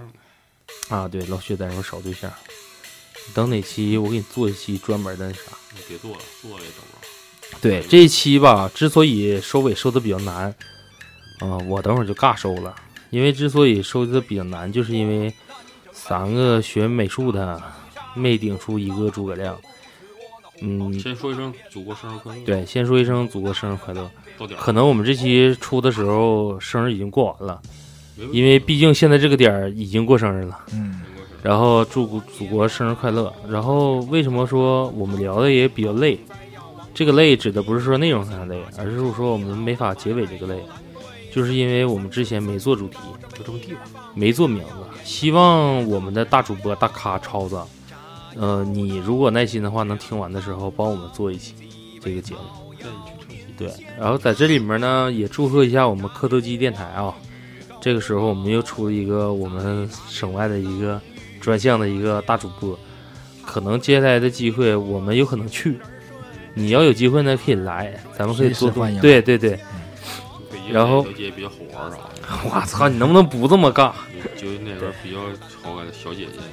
其实咱们这个你要说最后收尾部分，其实，呃，聊了这么多，我更倾向于知识产权这一块的保护嗯，意识，对对，这一块其实是一个大家平时不是特别关注，但是属于随着社会的发展，我们越来越开始需要看到这部分东西这么个情况。像什么网易云都已经开始听歌收费了，我很多歌都听不了了，这是个好事。嗯，包括周杰伦的三块钱，我都我都得花钱听。对呀、行了，你别这么尬，老许啊。然后在这里面，咱们三个一起，就还是祝咱们祖国祖国生日快乐！生日快乐，生日快乐！然后这个阅兵这块儿赞赞的、棒棒的，比较哇塞的，明天我还要看今天今天啊，对，今天今天还要看。我们做了一个跨节的这么一个节目，这期做完之后什么时候上架不一样啊，不不一样，不一定。嗯，虽然临时起意吧。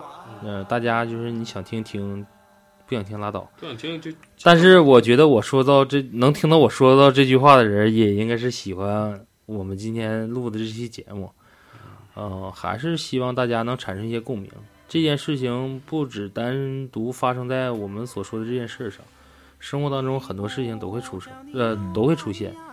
大家就是平常心对待，但是也是要注重一些自己这个东西的保护。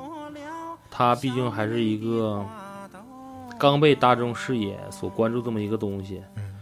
然后，希望这期节目会对大家有所帮助。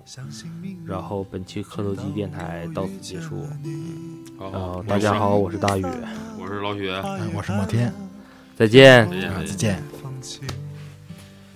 能在这最美好的年纪和你在人海相遇，这是多幸运的事情，让我如何不害怕失去？你是一个自由的人啊，你有一颗漂泊的心。我知道你会去遥远地方，去你梦中的天堂。但我还有许多的话呀，想要说给你听。如果时间还来得及，能否听我为你唱起？